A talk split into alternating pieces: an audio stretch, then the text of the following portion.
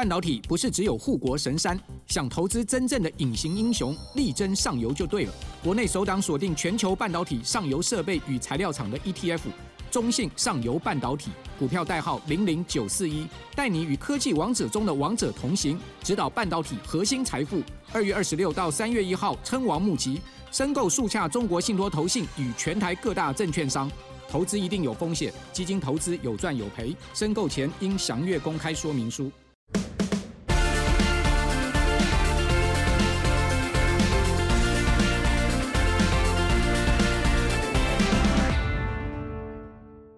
Hello，欢迎收听这一节上恩带你上车，我是 ET2 车云记者商恩，主跑车现在已经有九年的时间，玩车则是不长不短十六年，不管什么车我都爱玩。节目的一开始呢，先为嘉宾也特别来宾啊，这位是 Super Moto A 超级摩托帮的创办人及总编辑赵斌阿 Ben，大家好，我是 Ben。对，那找到 Ben 来呢，如果不是要聊机车，通常就是要聊什么呢？通常就是要聊特斯拉，因为他是我身边这个算是最熟的，我对他最熟，然后他对特斯拉最熟的这个特斯拉达人了哈。对，那其实之前也找 Ben 来。聊过蛮多次的，但这一次呢，我想从另外一个不一样的角度来聊聊特斯拉的一些功能哦。对，那起因是因为呢，我在前几周啊，因为因缘机会之下呢，获得了一台 Model Y。但只有三天哦，不是不是就不是我就一直有一台 Model Y，是我可以开一台 Model Y 可以开三天哦。那其实过去不是没有开过特斯拉，其实像 Model S、Model 三这些我也都开过，只是因为大部分时候试驾都是一个比较短时间的，所以其实很多功能你没有在长时间使用之下，你会不知道说哦，原来它是这个样子哦。所以呃，感受最深的是这个呃，关于 Autopilot 辅助驾驶功能的部分哦。因为过去 Ben 一直在跟我洗啊，一直在跟我鼓吹说这个。功能有多好用，有多好用。对，但我必须坦白说，就是在我有一个既定的逻辑之下去用这个东西的时候，我会觉得这东西我不敢说它很难用，但是它跟我的想象有一点出入哦。所以今天要来就是以这个老司机的身份来跟大家聊聊，说到底 Autopilot 跟一般的驾驶辅助用起来有什么不一样，然后哪些地方是你要特别注意，哪些东西特别好用了。对，但是在此之前，嗯，我要先打一下预防针，免责声明要先讲哦。目前你在台湾能够买到的所有的驾驶辅助功能，通通都只是驾驶辅助，而不是自动驾驶。对，所以在使用任何品牌的驾驶辅助的时候，你都必须要双手放在方向盘上面，而且要注意前方路况。不能因为有了驾驶辅助就挂网哦。对，那在驾车的时候呢，也务必请大家按照速线行驶哦。那为什么要讲这个免责声明呢？是因为我觉得在聊接下来的话题呢，一定很容易就会去踩到这个雷哦。那如果说接下来我们有讲到任何不合规、不合法的行为，我们都不鼓励大家去模仿，不鼓励大家去做哦。这个个 个人的驾驶责任还是个人要担的。没有，你要说这个是 Ben 的个人行为，不代表本台立场，因为他真的太。常跟我讲到一些，就是我觉得进阶的使用法，就是这不能讲，这讲会出事。对对的一些用法。对，那我因为虽然说在节目前我已经跟他讲过，说就是关于这个合规合法的东西，我们还是要注意。但我很怕他讲个太顺，就把他平常的使用习惯，这是我个人的的问题啦。对对对对，OK，好，这个免责声明讲完了，那我们就可以开始正式来聊了。好，那首先我先讲一下我自己在用的时候，我觉得比较诶让我惊艳或是呃觉得很厉害的地方。像它的那个换车道辅助，对，呃，因为我开到的车型是有所谓的啊，我觉得我们可能要稍微先再再倒带一下，对，它有三个等级嘛，那哪三个等级，然后差别在哪里？你可以跟大家分析一下。呃，比如说它有呃最高阶的全自动驾驶 FSD，那现在呢，基本上在全球还没有正式的开放，是。因为它等于一开放就直接超过 Level Two，了进到 Level 三甚至 Level 四的等级，可以完全不需要人去控制。但是呢，因为它法规的关系有些限制，所以它在美国其实现在都以 beta 版的形式，有点像封测的情况给车主在使用。是，所以其实蛮多人在使用 FSD，但是它现在的状态就是。呃，还是需要人去监控它的整个运作。是，那你会看到网络上很多人会分享，尤其在在英文 YouTube 那边会看到很多影片。他们每次有一个新的更新之后，大家就会去测试说，哦，这一次更新完之后，FSD 从 A 点到 B，他家到常去的一个卖场或一个地点，它到底它在一些。转弯处或者是一些有有时候他们会有什么会幻影刹车啦，是。这种问题有没有解决。嗯，所以这个是全自动驾驶部分，等于是它是 A 到 B 点是完全不需要人去介入的。是，好，那再来中间的部分。EAP 就是它可以，比如说呃定速巡航车道锁定之外，它可以帮你变换车道，包括下交流道。是，那所谓变换车道，就是当你比如说你走在内线，然后你前面有一台慢车出现的时候，它会自动帮你再切到中线之后再回到内线，会有一个简单的闪躲，然后让你维持一个车速的功能。是，那同时呢，它可以跟着你的图纸。呃，比如说你前面要从国一切到国三，它就会自动帮你做一个切换的动作。是，然后再来就是最低阶的，就是 AP。AP 基本上就跟一般我们现在看到大部分的车一样，它是一个车道锁定，然后一个车速维持的功能。是，就是这样。那现在如果以我自己啦，我是没有买到任何的，所以我的车就是只配 AP 而已。是。那如果你要买到 EAP 的话，我记得是十一万，差不多。对，那如果你要买到 FSD，你是要花二十万。是，现在呢，基本上只要特斯拉台湾的车主，它是不开放 FSD 的。是，现在只有美国还有好像加拿大特地的几个地方有开放 FSD 的 beta 版。嗯，所以所有的使用者都建议这些地区以外。不要去购买任何的 FSD，是那 EAP 就很看人啊。但我自己在买之前，我做了功课，很多人都是建议不买 EAP，因为首先他在切车道，他会有一点点迟疑，然后他那个切的节奏不是一般驾驶喜欢的节奏，所以这个等下你可以分享。所以呃，我就毅然决然，我我不会去买那个十一万了，因为我要就是 EAP，你贝塔开放我就买二十万。是对，嗯，你说 FSD 贝塔开放再买这样，对，OK，对，因为其实像我开到的那台车，它是 EAP，对，它其实也是贝塔。是对，它一样也是显示说它是贝塔。对，AP 其实它也写贝塔，也是贝塔。对对对，怎么各种贝塔？对对对，所以现在是可以拿贝塔版出来卖的意思，对不对？差不多是这个意思。对对对，因为我想想看哦，EAP 跟 AP 的，我不晓得真实使用起来会差多少。对，但我觉得你做功课，你看到的，呃，就很多人说建议不要买 EAP 这件事情，我我现在就真的可以理解说为什么不要买 EAP，因为它那个真的是呃很多东西都跟就是像你讲的驾驶习惯是不一样的。对，比如说换。车道它会顿跌，然后顿跌到就是你知道，我们有时候换车道的时候，在你决定要换车道的当下，那个距离是够的，对。但是，一旦你有迟疑的时候，就没了，就没了，那机会就过了。然后这个时候他又给你锁住，对。那他锁住的时候，他的动作又非常的强强硬，他是很强硬的。对，我只能说，在我开三天的过程中，只要在高速公路上，不是换车道在摇，就是他想把我拉下交流道在摇，然后那个摇是会摇到，就是乘客都会知道说现在。车子是怎么？对对对，不是只有驾驶自己自己会有感觉而已。对对，那但是在 A P 上面这样的情况会很频繁吗？我觉得 A P 倒不会，但没有，因为我们自己有时候试别家的车子，我觉得最明显就是特斯拉这一套，它的干涉性、它的主控性很强。对，所以如果你是一个主控性比较强的人，可能你跟他这个磨合跟拉扯的。的时间会比较多。嗯，那我说所谓的主控性，就是比如说他在拉方向盘的力道，对，那是非常强烈。还有他在加减速的有时候的力道，也会让你觉得，哎，好像有点吓一跳的感觉。那这些东西在其他车上面可能就没有。比如说像我们之前是 Lexus 的一些车款，它在整个车道，就比如说前面有个大弧线，它没办法继续维持，它就亮了一个小小的警示跟一个小声音，就解掉了。嗯嗯，它完全不管你。但是在特斯拉这边不太会，它大部分都是咬着那个车道的线去走，走到那个。个车完全可能会要失控，他才会去解掉。但是我基本上在前两次韧体更新之后，已经不太会有这种情况。我讲为什么会有失控，比如说我们下休息站的时候，会有那个大的弧线。那早期大概我觉得三个月前的那时候的韧体，它是不会帮你减速的。所以如果以 AP，我自己带它进到那个匝道之后，我再切入 AP 的状态。它锁的那个车道，随着那个弧度越来越大之后，它车速还是保持，那它就会外跑。外跑之后，它没办法控制，它就解掉。那那时候你要接手，其实就有点有点太晚，有点刺激，有点刺激。对，但是现在在前两次更新之后，它就会在那个部分减速了。所以，比如说我在那边的锁定车道，然后我定速是八十，它发现你速度过快之后，它帮你降到六十五十，然后它就可以顺畅的过那个弯。嗯，所以呃，我觉得整体而言，只要它开始启动。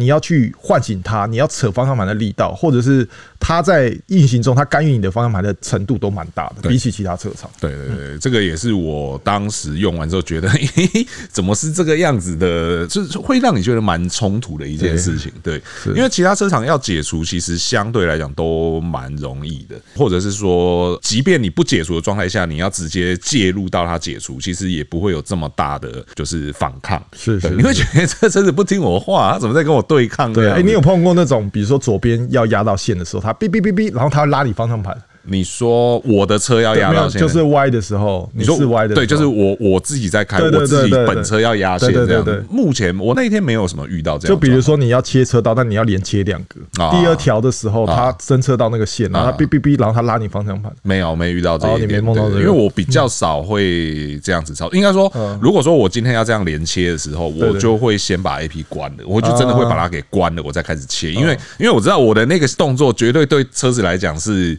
不合理的，对，哎，但是其实它，如果你关掉，它还是会提醒你，还是会提醒。就是呃，像其实我记得福斯的也蛮明显的。你说类似像车道车道偏对。偏离警偏离警警示，可是你方能有打的情况下，它应该就不会。对，但是因为我呃，比如说你连切两个，它先侦测到了一个结束之后。你再打第二个，有时候没打进去，你在切的时候，它那个拉扯的力道，应该是我试过所有车里面，我觉得很刺激的，最暴力的，最暴力的。反正大家记得哦，就是如果你我我们这边可以稍微先做一个结论，是说，如果说你真的没有开过特斯拉，然后你今天有机会让你开到特斯拉的话，这个 Autopilot 跟这个 Enhanced Autopilot 的介入的力道、辅助的力道，它那个我觉得已经不能称之为辅助了，那个就是完全对，完全就是很自主性很强。抢了一台车，你要稍微小心一下，不要被这个东西吓到。是是，对对对，就是即便是哪怕是你只是在一般的就是车道维持跟这个主动定速的情况下，它的力道真的是会 让你蛮出乎意料。你你不曾想过一台车子这个辅助力道可以大到这个程度这样子。对，这个是算是一般的情况下。然后变换车道我们刚刚也讲了嘛，它变换车道其实也蛮有趣的啦。就是呃，如果说当你今天要换车道，你就是方向灯打的嘛，然后它中间的荧幕。的视角会改变，它就会变得有点像是在帮你看后面有没有车。对，然后后面如果没有车的话，你只要稍微摇一下下方向盘。他就会帮你把整台车带过去，然后带到另外一个车道之后结束，他就又锁在新的车道上面，然后方向灯关掉这样子。那就像我讲的嘛，如果说他不要犹豫的话，是很好用的。对，但他就是偏偏会有一个犹豫时间点。对，而且他连那个就是方向灯打下去到你可以摇方向盘，这中间其实是有一段蛮长的，算延迟吗？或者是对你不能说我灯打了马上摇，它马上过去。对，灯打了它要等一下下。然后他告诉你说：“哎，可以了。”然后你再摇，然后才会过去。对，这个是我自己在用的时候。所以他有叫你摇方向盘这个动作。对，他会跟你说轻晃方向盘。对对对，然后就会带过去这样。他不会说你打了，然后他确定没问题，他就自己切。对，你方向盘如果不动的话，他会一直留在原车道。哦，对对对，他会一直留在那边。是然后如果当今天后车逼近或是呃前车距距离太近的时候，他就不过去，车道线就会变红色的。嗯，然后那半边的颜色也会出现，就是类似像红色的背景这样。那这个时候你摇方向盘是摇不动的。哦，对。它整个就是锁死，那感觉跟锁死这没两样，你知道？然后你要大力摇的话，就会刚刚前面一直提到这个突破限界的问题。对对对对，那你突破限界，大家可以想象一下，是你原本在转这个方向盘，你转不动。那你就会出更大的力气去转，对。那你出了更大的力气到它解除了，就是对它松掉之后，你就会整个很大力的往旁边摇很大一下。然后因为很大力的摇，所以你马上又会再往回拉。那这个时候，其实你身上如果有人的话，所有人都会问：“哎，那是怎么了？” 对对对，所以这个也是要稍微要注意的地方。所以像你的 AP 就没有换车道辅助，没有换车道辅助，所以我的换车道通常都是我自己去操作。对。那它最近前两次更新之后，它从本来要拨两下杆子，变成拨一下杆子。那我个人觉得这个使用，因为它本来是有两层啊，一个就是定速巡航，对，另外就是进到 AP 模式嘛。那等于是你拨一下是定速巡航，你拨两下是 AP 模式。但是我大部分都不太会单用定速巡航，所以我都是直接把它设成拨一下就直接全启动。对，那我自己觉得这个用法是不错。但是当我比如说要车道要切的时候，我只要打方向灯，它就帮我全解。啊，所以我要完成我换车道之后再拨一下，它才会再重新启动。OK，对，它它的新更新是这样子。对，它是不是每次更新那个逻辑，其实有的时候变化会很大，改变蛮大的。所以我就觉得，我我觉得啦，特斯拉让人觉得有有一个很大的点，就是因为我常用安卓手机来做比较嘛，因为我们早期从那时候呃没有安卓系统，用一直用到跨入安卓系统。对，安卓系统之前可能很是很多封闭式的 APP 在手机里面，就比如说华硕，你就是自己家的 APP，然后你不会有什么更新，就你的更新什么一年更新一次，是很久才一次的。对，但是进到安卓系统之后，它那个变成一个 open 的一个界面，然后会有很多新的 APP，然后更新频率会很高。对，我觉得现在特斯拉的感觉就有点像是这个。安卓系统，嗯，但是很多车厂现在还保留在过去的我讲它封闭式的情况。那除了刚刚你讲的那个介入很感很重之外，我觉得。呃，整个更新的能够改变的事情的变化变得比起过去的车厂多非常多。嗯，比如说像这次的椰蛋大礼包，嗯，我们增加了呃盲点侦测，嗯，然后同时在停车的部分也是我过去非常想要的一个环境，但那环境是利用它用虚拟的镜头去产生的一个环境功能。是，那我觉得这些功能都是这样子的更新来获得这些辅助系统，这都是在过去的车厂上面你比较难得到的。是是是，对，所以我我觉得啦，特斯拉就是你真的觉得它这台车的肚内是有灵魂的，是它不是只是一台车。所以我其实我们我昨天去赏 N 七的时候，我就特别聊到，我觉得如果我要拿这台车特斯拉跟 N 七或别的车电动车做比较的话，我只能比一半。嗯，另外有可能接近一半的部分是我没办法做比较，因为你没有灵魂啊。对对啊，但是特斯拉它有它自己的灵活，它的操作逻辑。那我会觉得，如果你的灵魂没有这么强烈的时候，我们很难做比较。我只能比一些哦车辆尺寸啊什么那个。我觉得对于未来来说，好像就是有点只有一半的东西的感觉。是是是是，因为我我不晓得哎，就是现在可能大家都太习惯，就是应该说，我觉得特斯拉的逻辑，它的驾驶辅助的逻辑跟一般车厂的逻辑，我会认为它完全是不不太一样，对，完全是不一样的东西。就好比说，它自主性这么强，可是其他车厂自主性没那么强的原因是在哪里？就是我觉得那个出发点是不一样的。对对，那个一般车厂的驾驶辅助系统。它就真的，我就只是来辅助你，对，而不是要主导开车，不是要取代你。对对对对，特斯拉要取代你，它就整个就是像要取代你。像那时候我开完第一天，不是马上就噼里啪啦给你抱怨了一大堆，然后你就说你要认为你自己在开特斯拉的车的时候，你是跟一个机器人一起在开这台车，对，没错。对对，我本来那时候不太能理解，但我现在可以理解。可是我也会觉得说，那这件事情真的是逻辑上是大家都能接受的吗？或者说逻辑上是大家都觉得这是好的吗？我觉得，如果从一般的使用者跳过来，可能就会像碰到你这种情况，因为你一开始可能要需要学习才知道说，哦，因为早期我都觉得说，如果进到这个时代，是不是像我爸这种，他已经上了年纪，七十几岁，开车碰碰撞撞，他开这种车是不是就比较不会有碰撞情况？但是我后来我买的时候，我才发现不是，嗯。我发现它的门槛更高，对，它不会因为有这个自动驾驶之后变得更好开，它反而是你需要学习跟它相处，对，所以我觉得它的难度在现在这个阶段其实是难的。嗯，当然我相信未来有一个程度，就是它真的完全自己运作都是很顺畅的时候，那个可能交给那种老爸老妈开是没有问题。但是我觉得现阶段其实它在过渡期，它是非常难开的。所以如果呃一般的驾驶他想要跨进来之后，他觉得他会很好上手，其实并不难。嗯，他必须要。学着跟另外一个人相处，就像结婚一样，这是很难的事情。因为讲到这个，我就会想到，就有一点像那个大家都知道，其实飞机有自动驾驶，对对。但其实飞机的自动驾驶，它的逻辑上来讲，呃，我觉得以前的飞机的自动驾驶跟现在的特斯拉的状况有一点点像，嗯，是大家可能有听过有一些空难，它其实是因为呃人跟自动驾驶在对抗，对，但是人并不知道自动驾驶现在是开是关。对，或者说也不知道他在干嘛，然后自动驾驶也不知道驾驶的意图，然后所以两个冲突之下就导致飞机失控。那其实，在现在就呃各大这个飞机制造商其实对这件事情都都已经很很有经验了，所以其实他们就会用很多方式去让驾驶很明确知道说现在自动驾驶是开是关，然后是什么样的状况。好比说像，因为我个人很喜欢看一些这个飞机驾驶舱的影片，对对对，你就知道呃现在大部分飞机它在自动驾驶解除的时候。会有很响亮的声音，对，就很明确的告诉驾驶说，哦，这个东西已经解除了，现在整个飞机的主控权是还给你。但是从这个就是自动驾驶到解除这中间的过程，他们其实也在往比较没有那么强烈的抵抗的方向去调整。我觉得这或许有可能会是特斯拉接下来的下一个课题，对，因为它这个东西，我觉得它如果不去做调整的话，我是很担心会不会因为这样子。导致有比较大的状况发生。对，对我我是觉得啦，一样我也是有常爱看这个空难呐。那据过去的经验来说，空难最容易产生就是产生这种呃人跟机器打架的情况，就是在于机器交手给人类的那个空档。那我觉得其实来到特斯拉这一套也是一样，就如果他今天。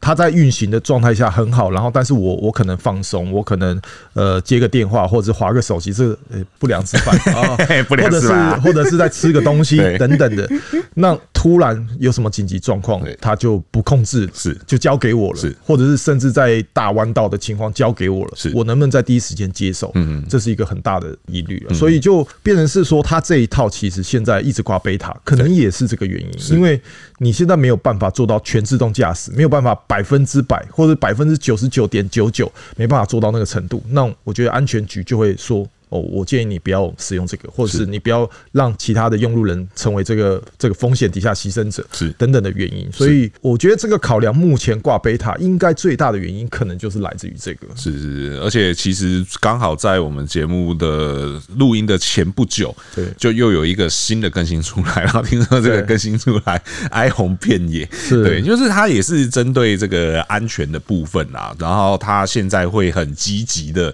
去监看驾驶者的。状况对，然后如果说你不遵守游戏规则的话呢，就会有一些罚则。我第一，我也是第一次听到这个，我是觉得挺有趣的。你自己实际看到的，就是它现在这套机制到底怎么玩？它有哪一些东西会去限制你使用这些功能？OK，这个我觉得我可以亲身的非常贴切跟大家分享哦。它它有几个情况啦，因为通常我在使用 AP 的时候，如果我在高速公路上，它大概每隔一阵子，它就会亮蓝色的灯，警示灯，告诉你你要拉一下方向盘。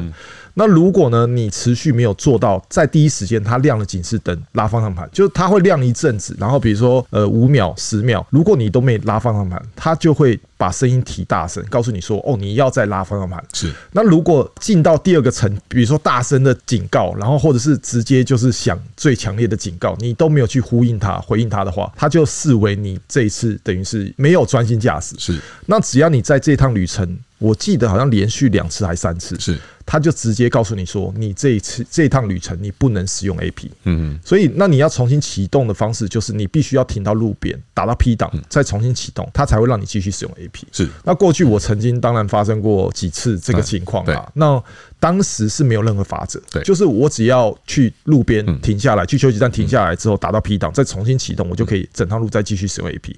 但现在他把这个视为一个点，所以如果你在这趟旅程发生一次，它就记了一个点。嗯，那如果你累积了五次，它就直接封锁你一个礼拜，不让你使用 AP。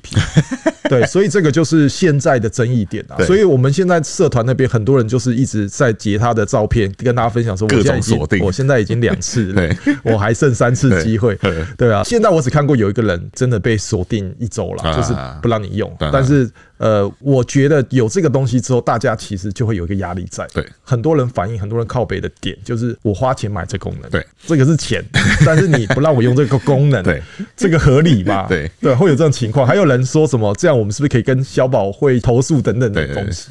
这个有点像那个前一阵子很流行那个订阅制的。反过来，对对，订阅制是你车上有这个东西，然后你不花钱也不能用，是。然后反过来就是你花钱有这个东西，但你不能用。嗯 对我觉得有点像那个状况。对，它除了说那个摇方向盘以外，我看了一下，好像还有几个限制。你不是也遇到另外一个那个在用 AP 的当下超速？对啊，对对对，那是另外一个情况。就是我那时候因为后面有车，然后也不是算挑衅啊，也算挑衅啊。反正总之他就开的比较快，对对对，然后我就对我就超出他的那个路段。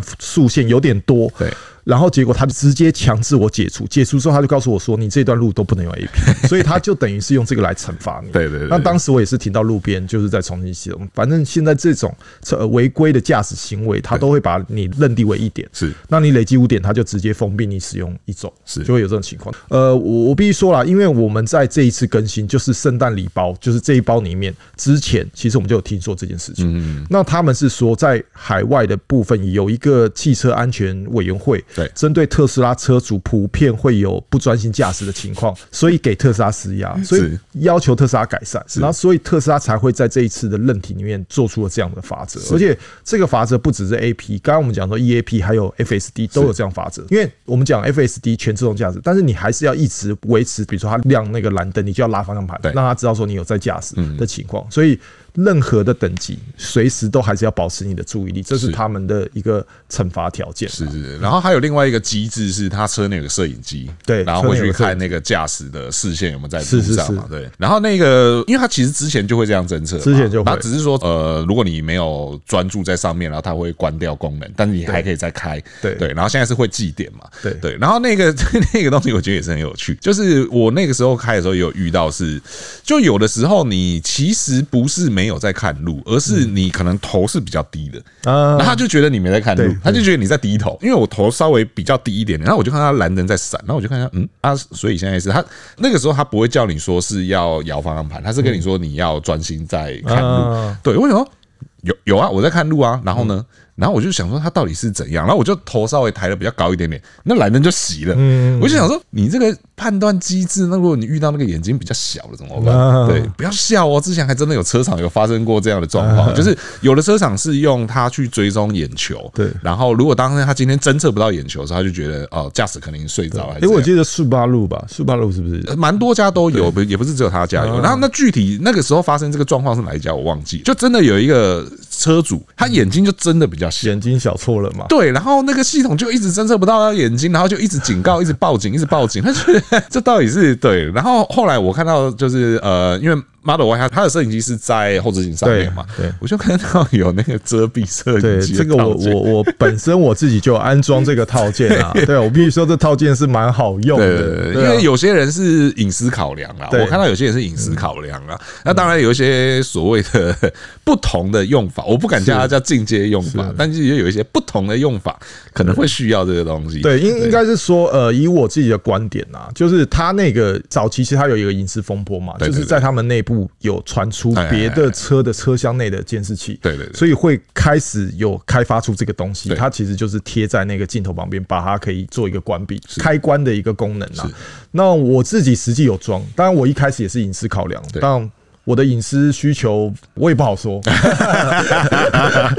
你怎么知道我露营的时候需不需要换衣服啊？对不对？对不对？所以我有别的考量。对，那当然，如果在自动驾驶的部分，实际上你关起来，它确实它在叫你去摇动方向盘的几率会降低。是，那那我其实大部分时间我还是开的啦。那我比较觉得有趣的点就是，它这个判断你要不要摇方向盘，它不只只是看你的动作，或你有没有低头或者怎么样，它甚至连车速它都会。当做是判断依据，他会以那个路况、跟车速，还有当时的塞车情况做依据。我发现，只要你在低速的情况，或者是现在塞车情况，他叫你摇方向盘的几率很低。嗯，他会觉得说你现在相对安全。对。然后他就比较不会去打扰你，去他对你的限制是有弹性，嗯，而不是只是一个单一写死的一个功能。是，这也是我回应到我刚才讲的，我觉得它这个是它软体部分让你觉得它是活的的点。那当你走到速线的高标，比如说一百一十八，如果是抓在那个高标，速度比较快，那这时候它会响应的程度就会比较高，嗯，就会有这样的情况。有有，同感，那个时候确实高速公路上面它，因为你都开高标啊，对，你还嫌它慢吧？对不对？对啊，相对来讲，那个可是呃，我想想看哦，还是因为我就确实我手真的很放在上面的力气有比较大，所以虽然说呃，跟低速，其实我因为我低速也根本没开 AP，就是因为我对他没有完全的信任，所以我低速下它很烦，对我低速下是不开的，对，因为呃，我那时候有遇到一个情况是前面车速减下来，就前面塞车，哇，他那个踩刹车力道之粗暴，我就后来就决定，干，我只要看到前面塞车了，我就提前把。把它关掉，所以我低速比较没用到。但高速的情况下，其实你要说它一直叫我摇方向盘嘛，好像也还好。是对，好像相对也还好。它其实有一个抓的甜蜜点嘛，就是比如说方向盘嘛，如果。最近就蛮多新手，他就是正抓，就是我们标准开车姿势。那样，因为它的整个重心太平均了，对，所以导致那个方向盘的力回馈感觉比较像是没人抓，所以就是会一直容易响应。所以我的习惯就是单手抓在它那个三角的下面的部分，单只手，它亮的时候，其实你只要我甚至不会让它亮。我们刚才讲它介入很强烈，对，你其实给它施一个蛮大程度的力道，维持在那边，对。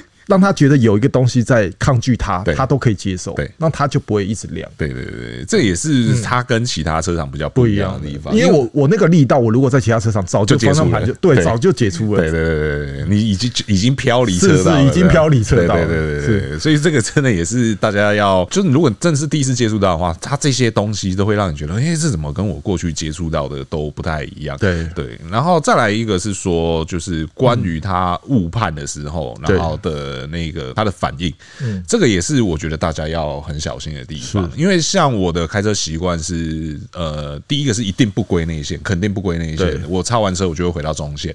第二个是有的时候大家就会知道，其实外线比内线还快，对，所以我会蛮常去走外线的。对，那走外线的时候，其实你就会比较容易遇到呃有交流道，对虚线的出现啊，然后有有汇出跟汇入口，在这种情况下，我已经遇到无数次了，甚至可以说几乎，如果说我在外线遇到的每一个汇出汇入口，它都蛮容易有误判的状况发生。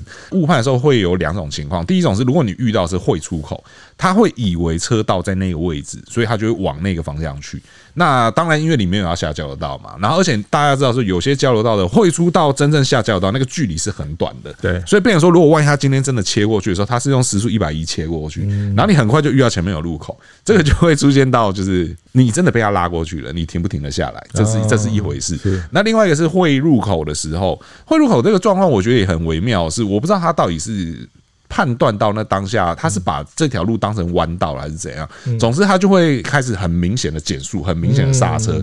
对，但我也不知道他到底是想要干嘛。对，还是旁边有车要进来？没有车，就是我讲的都是没有车的情况。对，完全都没有车。是对。那这个状况他就会很尴尬的是，当然，如果你在一些三线到、四线道的路段，你可能相对来讲，你比较不会有几率的去走到所谓的最外线。是。可是，万一如果今天是在像国五、国六这一种，它整路就是。都只有两线的情况下，那你又不能归内线，你只能走所谓的外线的时候，他遇到这样的状况就会蛮频繁的啦。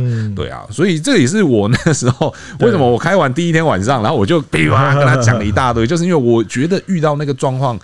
实在是有点恐怖，是。对对对，而且我觉得这个是在其他车厂上相对不会发生的，嗯，对，因为其他车厂它不会这么大力的去介入，或者是这么大力的去操控车子，而且如果今天当他遇到他认为比较复杂的状况的时候，嗯，他的判断机制不会是只有唯一，因为现在看起来，他特斯拉会出现这个状况是，他的判断机制就只有地上线。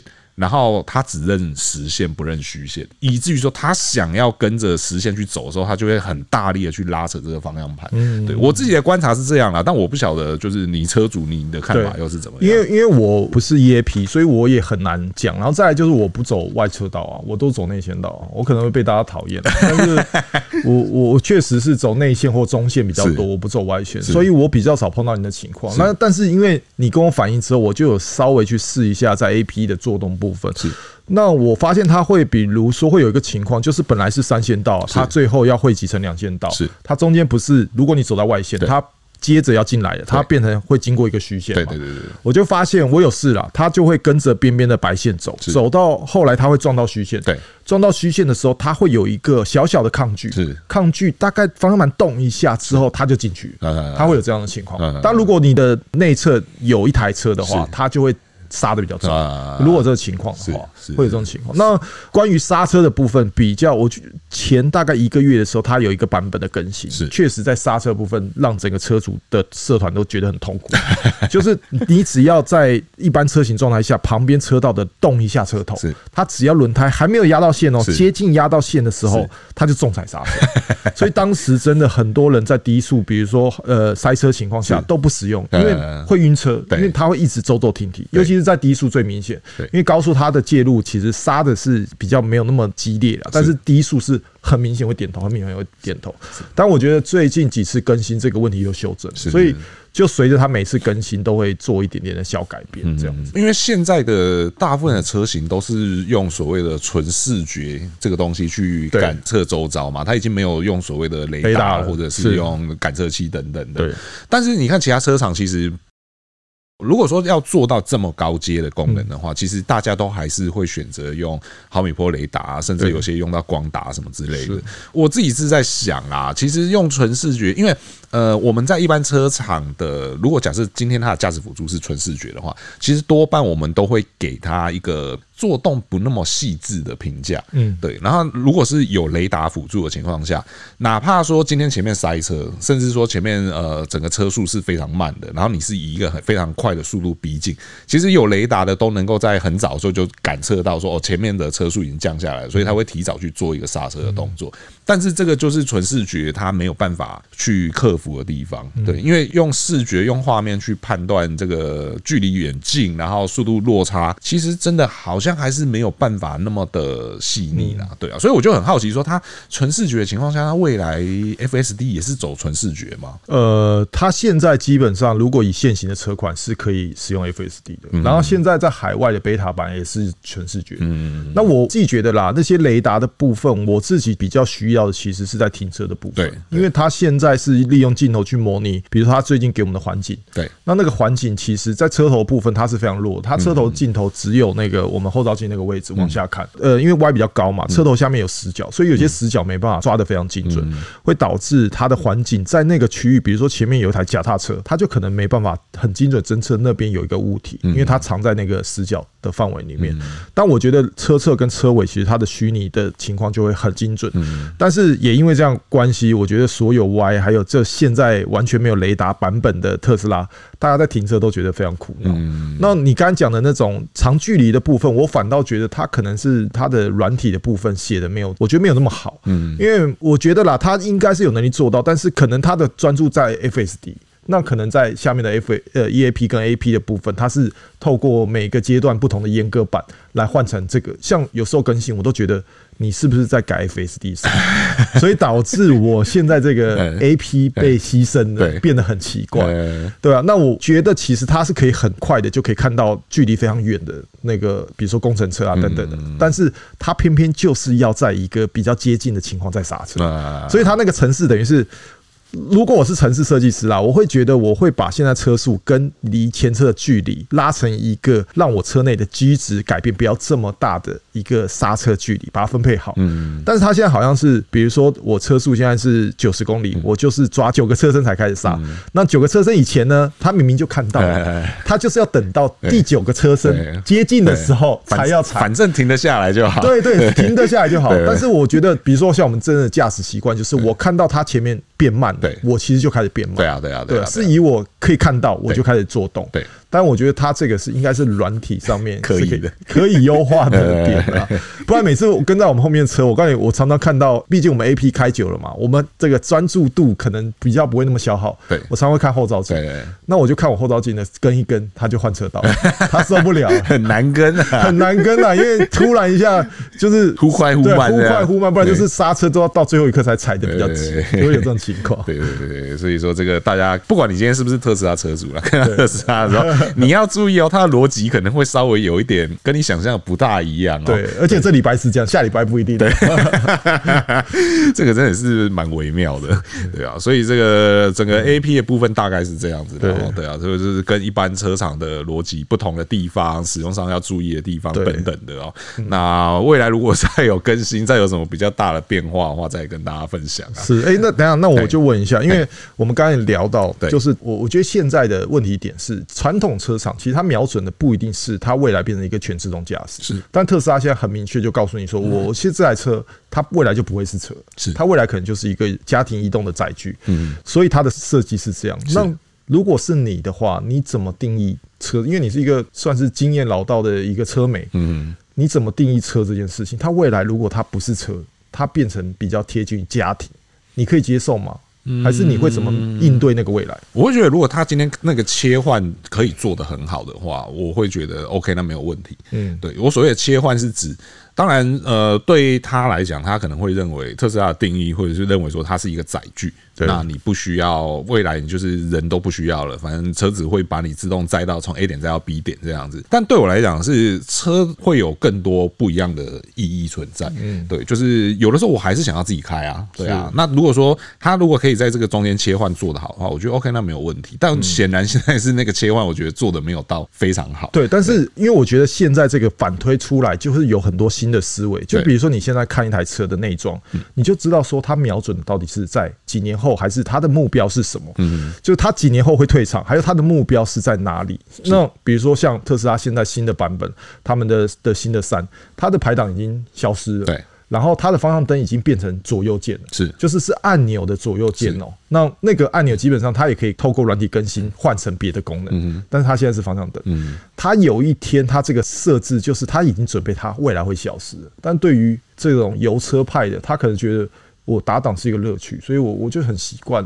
有打档感，嗯，那你你的看法？欸？我的看法就是，所有他没办法切换，你知道吗？他有些东西他设置，他在车未来就是这样。我的看法就是，所有把实体按键、实体操纵杆换成 触控的，都是。都是，这通常那个我们评价就不会太高。可是那是因为，就像你讲的嘛，那逻辑不一样嘛。他他认为说未来就不是你在开了，所以你不需要这么多的实体的东西，反正以后都是电脑来决定这些事情。对啊，那个逻辑是不大一样啦。如果说真的到未来，我真的不太需要自己动手去开车，而且我也愿意放下这件事情的时候，或许那时候评价就会不一样。可是现在不是这样子嘛？你光讲一个最最简单的，如果说你今天连实体排量感都没有的时候，那你光停车要前后这样子撸。那个切换的时候，你在那边滑滑滑滑半天，然后还手滑没滑到之类的，对啊，那个就会是一个蛮困扰的啦，对啊。所以以现在这个时点来讲，他要去做这么大胆、这么创新的事情，我觉得势必会收到一些负评啦，那是必然的啦。对，然后你刚刚讲说那个现在方向灯是在那个方向盘上面用按键嘛？你知道有别台车也是这样子啊？真的吗？对，其实有别台车也是这样子，一定会让你觉得哪个品牌那么大大胆？对，你一定想到哪个品牌这么就会做这么这么先进这么。飞选的事情，，Lamborghini。哦，对对对，那那但是因为它是跑车啦，然后因为它大家都知道嘛，那个 Lambo 的换挡拨片其实非常大一片，是。它为那么大片，就是为了要让你呃在任何情况下都可以很好换挡。可是就因为它那换挡拨片太大片了，所以以至于它没有地方去放那些拨杆。对对，所以说它把很多功能都是坐在直接坐在方向盘上面用按键。以前就有人这样做，对，只是那个目的性不一样。对啊，对啊，对，它是为了要把空间腾出来给换挡拨片。对，所以那个那个逻辑是不一样的。然后它也没有排挡杆，对，它入档是直接拨拨片，拨了就开始，拨了就进去这样，然后两边一起拨就空档这样。对。那个逻辑也也是，他也是为了要服务驾驶，对就是所以也有人这样做啦，只是目的性不同，对。对啊，所以这个就大概是我们今天来跟大家聊这个 Autopilot 的爱与恨呐哈，那个车主也跟我们分享了蛮多啦，对啊，那最后还是要提醒大家，就是任何驾驶辅助现在都只是辅助哦，拜托大家不要再去撞缓撞车了，缓撞车真的不便宜。哎，这边我要讲一下，特斯拉不会撞缓撞车，我自己亲身的测试过，话话不要说太满。哎，不要让大家这个让大家真的去试。没有，我觉得我无论如何，大家还是要专注。对了，还是真的一定要专注在道路上面啊。对啊，因为毕竟道路上会有的状况，以现在来讲，因为现在不是所有人的车都是呃有驾驶辅助或者都有自动驾驶等等的，所以还是会出现很多意料之外的状况。这个都需要人来接手才有办法处理的，电脑目前没有办法做到了哈。那所以希望大家在使用驾驶辅助的时候，都能够好好专注在道路上面，不要过度依赖了哈。那以上呢就是今天节目所有内容啊。如果说对我们节目有任何问题或意见的话，欢迎在留言提出，和我们一起讨论。如果说还没有订阅的朋友呢，请记得按下订阅，这样才能第一时间收听到我们最新的节目。如果觉得我们这不不错的话呢，请不吝给我们五星好评，最后对我们有很大的鼓励。那我是尚恩，我是 Ben，我们就下次再见喽，拜拜。